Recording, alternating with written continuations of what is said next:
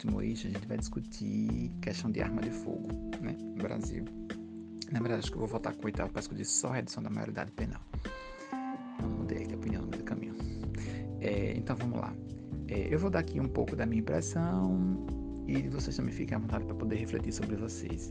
Eu, particularmente, não sou favorável à arma de fogo, né, à posse e porte, mas eu admito que em algumas situações a gente pode refletir, pensar sobre, quem sabe até autorizar. Eu compreendo quem, quem visualiza a ideia da manipulação da arma como até estratégia de segurança pública. Mas eu gosto de me prender aos fatos e aos dados, porque é eles que devem guiar a gente, não pelos sentimentos, né? Porque o sentimento pode dar uma percepção diferente da realidade. Se eu perguntar aqui a vocês, é, vocês acham que o nível de gravidez, a quantidade de meninas grávidas no Brasil, está aumentando ou está diminuindo? Alguns de vocês vão dizer que está aumentando. Com base em que? A minha vizinha, minhas amigas, eu vi muita gente engravidar nesse período. Porque você está lidando aquela realidade que você vê como aquilo em escala nacional. Mas se você pegar todos os dados do Brasil de natalidade, você vai ver que a natalidade no Brasil diminuiu. A quantidade de filhos por casa diminuiu. Se você parar para observar quantos filhos sua avó teve, quantos filhos sua mãe tem, teve e quantos filhos você pretende ter, você já vai conseguir perceber que a curva diminuiu. Mas, no entanto, você, se você é guiado pela emoção, se você é guiado pelo momento, você dá aquela resposta primeira com base nas suas amigas que acabaram de engravidar. Então, é preciso que a gente pense a ideia de arma de fogo no sentido mais amplo, né?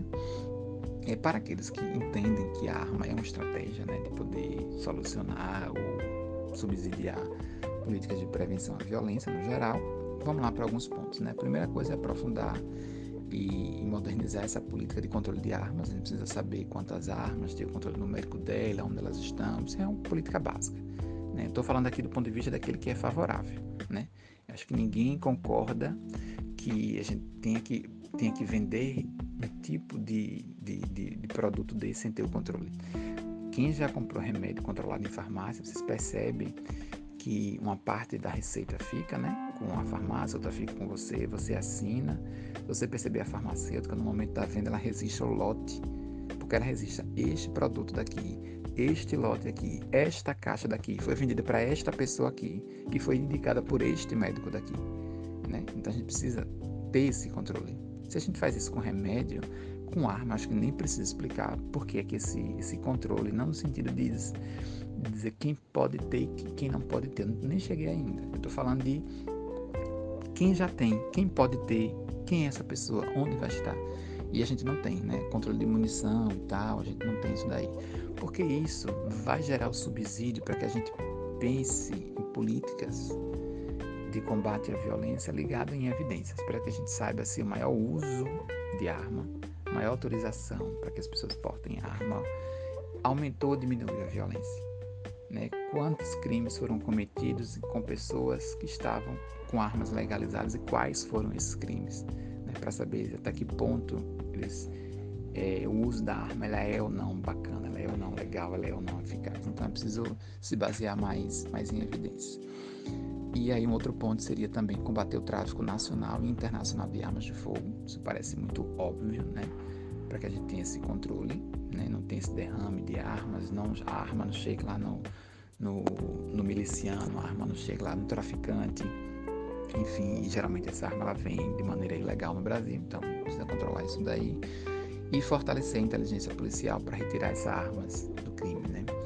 É, então, às vezes o policial é muito guiado por prender aquela arma, porque inclusive a prisão daquela arma, né, acaba trazendo dinheiro para ele, para cada arma que o policial prende, ele ganha um valor por isso. Mas se aquela arma que ele prende com o capanga do, do vagabundo, é, e aí ele ganha um valor ali por isso. Se, se, essa ação não for inteligente, ele prende uma, mas dentro da casa do cara tem 200.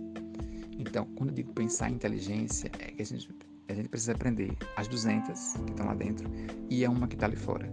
Mas se a gente tiver que escolher, é melhor prender logo primeiro as 200 porque é uma, é uma questão quantitativa e óbvia. Então a inteligência aqui ela é para isso, para que a gente seja guiado para ser muito mais eficaz. Se eu posso prender uma arma ou se eu posso prender o traficante que traz o carregamento de arma, que é, que é mais importante? É montar uma estratégia policial em que eu possa prioritariamente prender o traficante, aquele que traz, porque eu vou quebrar a cadeia de comando, eu vou quebrar a cadeia de transmissão e eu vou prender uma quantidade muito maior. Aliado a isso, eu prendo também aquele lá na ponta. Então, eu estou falando aqui inteligência policial é para isso, não é deixar de prender aquelas pequenas armas em, em, número menor, mas é pensar numa estratégia muito maior da, da ação policial. E como, como um plus, aí eu vou fazer um aqui só para redução da maioridade penal, que eu acho interessante.